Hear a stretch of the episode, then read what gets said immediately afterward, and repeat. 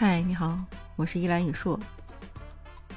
前两天我闺蜜又跟我抱怨，说她又开始便秘了。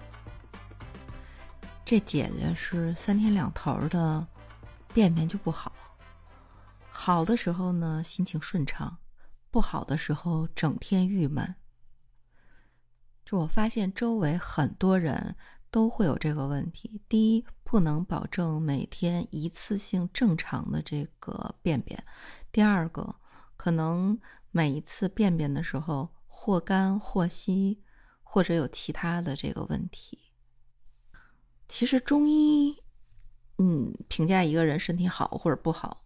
有特别简单的三条基本要素：第一，吃得香；第二，睡得着；第三，拉得快。正常，三条基本标准你符合了，你不用去体检，不用去拿那些实验室的指标往自己身上套，你没完没了的给自己恐吓。今儿咱就来说一说这种常见的。功能性的便秘是怎么一回事儿？你像我这闺蜜啊，包括我们认识的很多的同事啊、朋友啊，他们当中的大多数人其实是没有什么胃肠道啊或者其他脏器器官的器质性的病变的。就有的有好多人会说，我一直就这样，我可能三两天才变一次。或者是四五天我才变一次，这是好多年养成的这种生活习惯。那怎么造成的这种功能性的这个便秘呢？其实啊，它主要就是我们的胃肠道蠕动减慢了，包括你肠道的一些不协调的这种运动引发的。但是胃肠道结构基本上是没有异常的，所以像功能性便秘的这种患者，他基本上会有排便困难、排便次数减少，包括排便硬，或者是干球状的这种粪便等等等等这种临床的症状。那这种功能性的便秘没有器质性病变的情况下，其实主要。还是要通过一些建立良好的生活习惯，然后辅助以一定的这个药物来去控制和缓解病情。其实功能性的这种病变，临床上特别常见，就女性的发病率高于男性，而且随着年龄的增长，百分之六十以上的这个人群发病率可以达到百分之十五。你可以知道马应龙这个牌子的东西卖的那么好是啥原因了吧？这发病的人口基数大呀。功能性便秘啊，我们自我的这种诊断可以看一看。第一呢，你是不是每周的排便次数少于三次？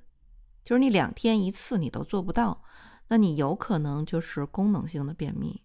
第二个呢，你排便困难，就每次你排便时间特别长，就甚至呢，你可能还要用一些手法，甚至你你得用手按着你的那个小腹，然后你这个粪便才能从直肠里边排出去。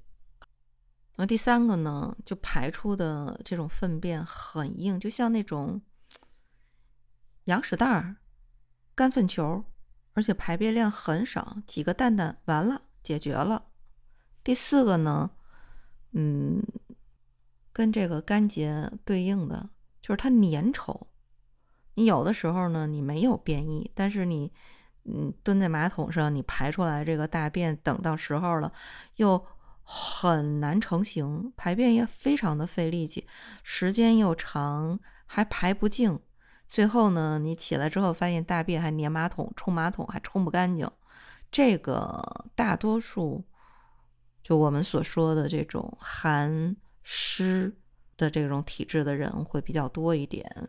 啊，另外呢，可能饮食里边吃的高蛋白、高脂肪，维生素少，嗯，缺乏适当的一些运动。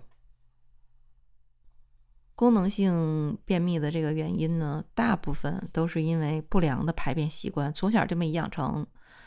嗯，第二个呢，就是不良的饮食习惯，不愿意吃菜，不愿意吃水果，只愿意吃肉，吃高蛋白的食物。还有呢，第三个就是你缺乏体育锻炼，整天躺着、卧着、趴着，你就是不愿意动弹。第四个呢，精神压力。比较大，精神波动的这种情绪影响因素占主要原因。那你怎么去改善呢？我们先说治胃病。第一呢，去合理的安排自己的饮食结构，一定要把自己的这个饮食结构调整好，要多吃一些富含纤维的食物，促进肠胃的蠕动。然后来促进排便，但是啊，有一条就是年纪大的人、脾胃不好的人不要吃红薯。就好多人喜欢吃红薯啊，吃玉米啊，吃粗粮啊。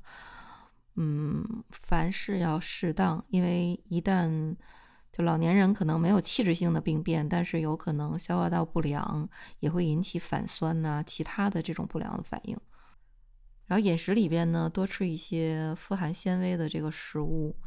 富含纤维的食物一般包含在谷类、豆类、蔬菜、水果、坚果等等等等，一定要少吃羊肉、韭菜、蒜、辣椒、烈酒、浓茶、咖啡等等等等刺激的这种食物，像高蛋白、高脂肪啊，这种鸡鸭鱼肉啊，包括奶呀，尽量的。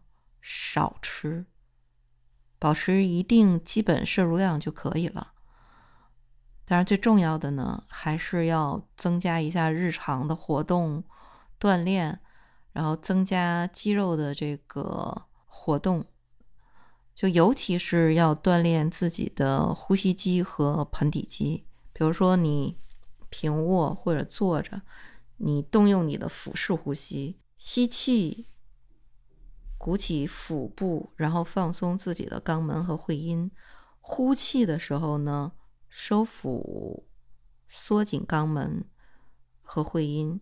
这个长期如果能够每天啊坚持做六到八次啊，如果你时间足够的话，做到二十四次，那你一定是可以改善你的这种胃肠道功能的。